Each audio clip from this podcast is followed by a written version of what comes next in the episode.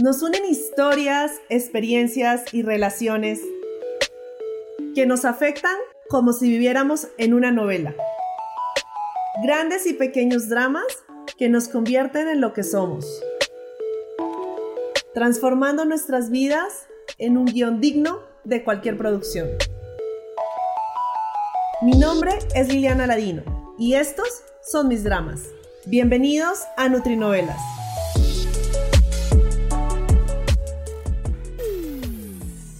Hola, bienvenidos una vez más a Nutrinovelas, el podcast. Esta vez con el segundo episodio de la casi graduada que yo considero fue acosada. Recuerden que si no escucharon el primer episodio, les recomiendo que lo escuchen, pero los contextualizo Voy a contarles tres historias y estos van a ser los primeros tres capítulos que van a escuchar de esta temporada en los cuales sufrí acoso laboral.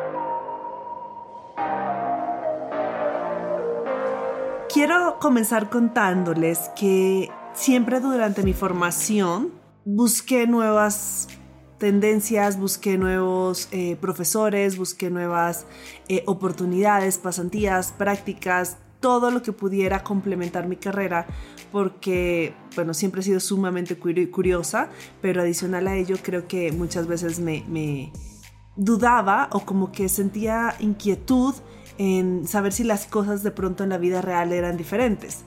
Porque siempre había escuchado que te decían, una cosa es lo que te enseñan en la universidad y otra cosa es en la vida real, ¿no? Entonces yo decía, bueno, ¿por qué no te enseñan en la universidad lo que es de la vida real, ¿no?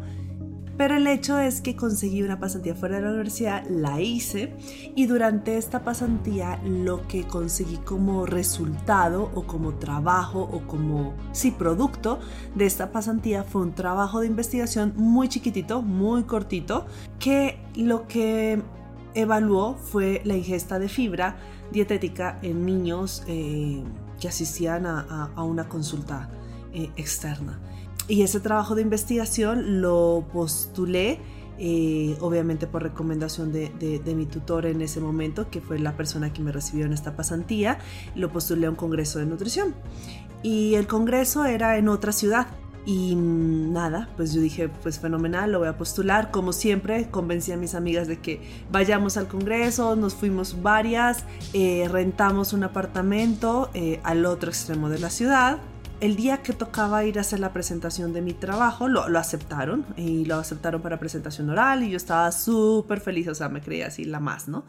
Entonces ya llegué al Congreso y habían como, no me acuerdo, como cuatro o cinco presentaciones quizá, no habían muchas. Eh, y entonces, bueno, un doctor se paró hizo como la, la, inducción, la bienvenida, la, la forma, o sea, como que mostró las reglas de juego, por decirlo así, o los parámetros que iban a tener en cuenta el jurado para seleccionar el trabajo ganador, porque evidentemente iba a haber un trabajo ganador.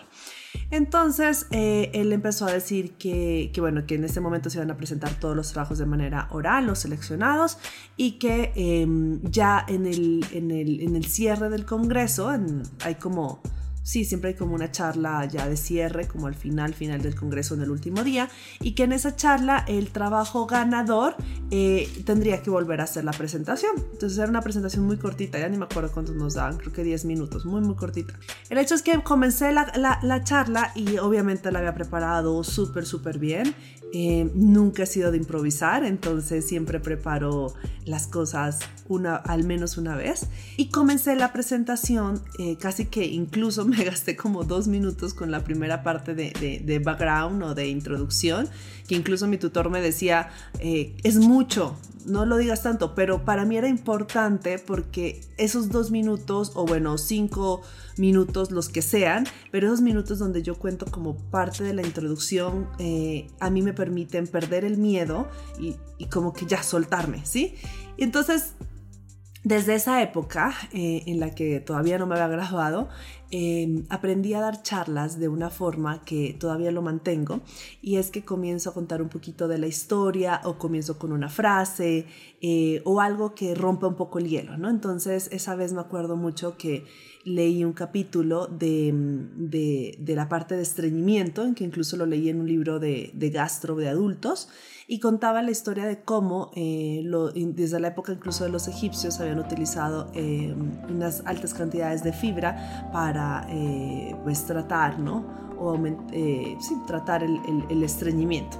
Sacaba la presentación, incluso una de las personas que ha presentado antes de mí, que Además, eh, yo estaba presentando un trabajo que ni siquiera era mi trabajo de grado, era un trabajo que hice en una pasantía extra.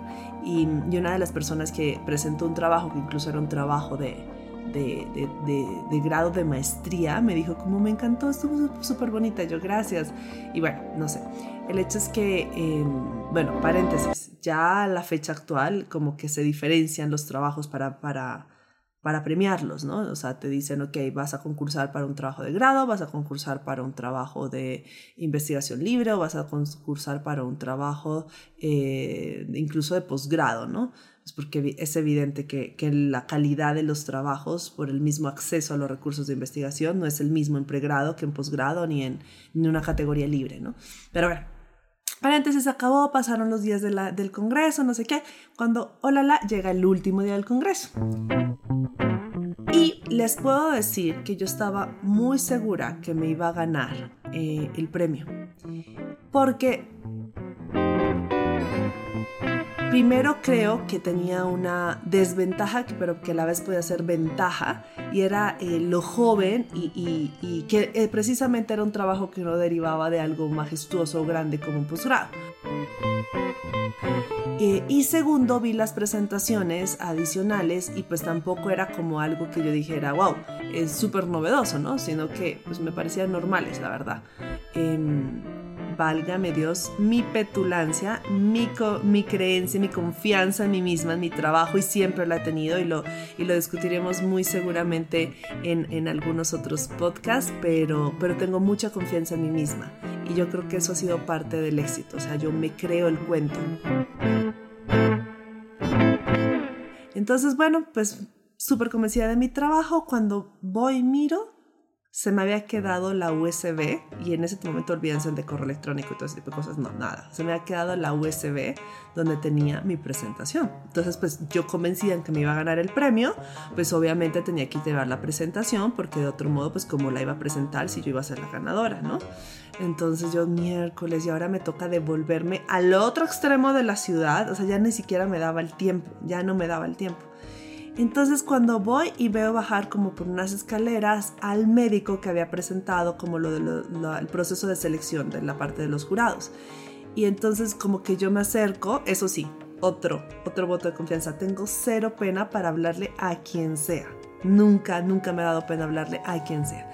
El hecho es que me acerqué, le dije, doctor, le dije, qué pena, eh, no sé si me recuerde. Eh, entonces mm, yo me dijo, sí, la, de la fibra, me gustó mucho tu presentación. Entonces yo le dije, ay, muchas gracias. Le dije, lo que pasa es que, claro, me dijo eso y pues más rompió el hielo, más confiada yo estaba.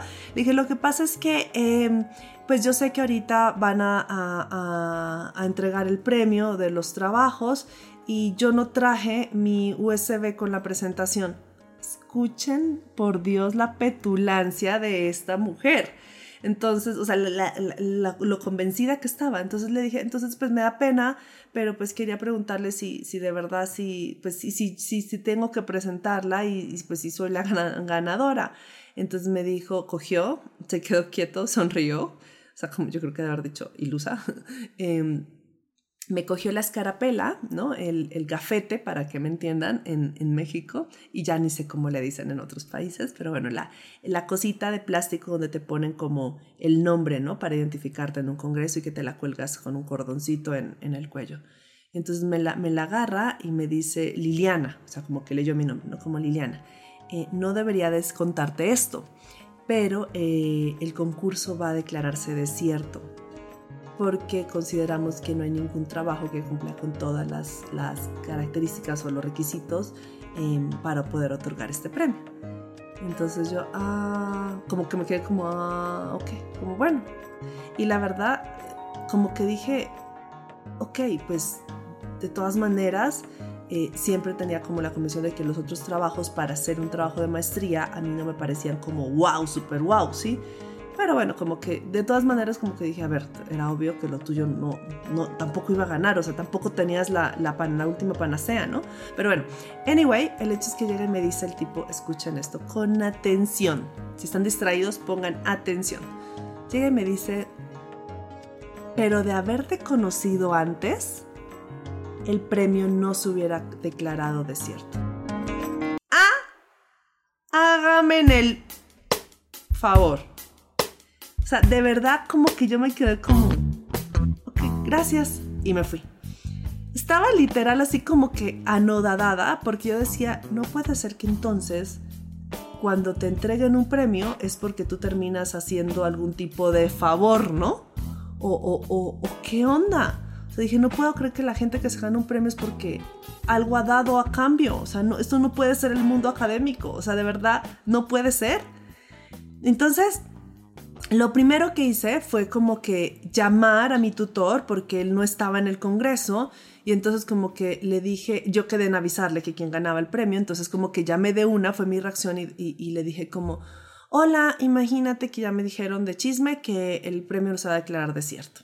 Y llegó y me dijo como, la verdad me lo suponía, me dijo, me dijo era obvio que, que tenían mucho o sea, como mucha diferencia entre los trabajos que se presentaron y que era difícil tomar una decisión porque pues no eran comparables, ¿no? Y me dijo, le dije, sí, pero aparte de necesito contar algo. Entonces me dijo, ¿qué pasó? Entonces ya le conté lo que este hombre me había dicho al final y me dijo, mucho, así, HP, eh, no lo puedo creer. Me dijo, pero bueno, en fin, de estos hay, algo así, me dijo, de estos hay muchos, algo así, de estos hay. Y yo me quedé como, ya, no me dijo nada más. O sea, no me dijo nada más, no mucho de esto, no, nada, no me dijo nada más. Como que yo también me quedé con la cosa de esperaba que me dijeras algo, ¿no? O sea, tú eres la persona con experiencia, no sé qué, eres hombre, o sea, has trabajado conmigo, has sido como mi mentor, o sea, no me dijo nada, yo bueno, bueno, X. El hecho es que lo dejé pasar, pues ya se, cerró el Congreso, regresé a, Bogotá y cuando regresé, uno de mis profesores de la universidad me preguntó que cómo me había ido porque sabía que yo iba a presentar el trabajo y entonces eh, esperé, le dije, ¿te puedo, ¿podemos hablar al respecto luego? Entonces me dijo, sí, entonces ya me esperé que se acabara su clase y al final me senté con él y cuando le conté me dijo de una, tenemos que mandar una carta a la sociedad, esto no se puede quedar así. Y me sentí súper bien, me sentí súper bien porque sentí un apoyo, sentí un respaldo, ¿sí? La verdad es que, aunque él me lo dijo, yo llegué de una, de una, de una, inmediatamente. No le dije, no tengo que pensar nada, de una inmediatamente le dije, no, yo no me voy a meter en problemas, o sea, es ya con lo que otro que me había pasado, como que yo dije, ya, no sé, le dije, yo, yo, yo, yo, yo, yo no sé si me voy a volver a encontrar a esta persona, eh, no, no, prefiero no hacer nada, o sea, le dije, aparte, una de las, mi reacción fue como, aparte de que no sabes si me lo volvería a encontrar, pero mi reacción más de todo fue, no tengo nada que demuestre lo que yo digo más que mi palabra, y va a ser mi palabra contra la de él. O sea, no hay nada de más.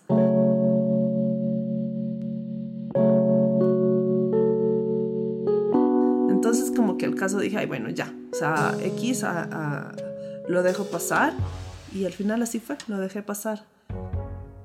Con decirles que creo que si me preguntan, no, ni sé quién es el hombre, o sea, sé que, que, que, que, es un médico que tiene una, sé a qué rama o a qué subespecialidad pertenece, pero la verdad hasta dudo del nombre.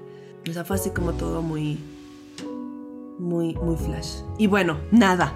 Si se dan cuenta, a medida que uno va eh, avanzando en el tiempo, se va relacionando con otro tipo de personas, va conociendo otro tipo de personas con mayor nivel académico, con mayor nivel eh, eh, o acceso económico, ¿qué más les puedo decir? Con mayor cargo profesional o estatus o lo que sea, también las experiencias son mayores y más fuertes. Y así va subiendo en esta categoría este segundo episodio.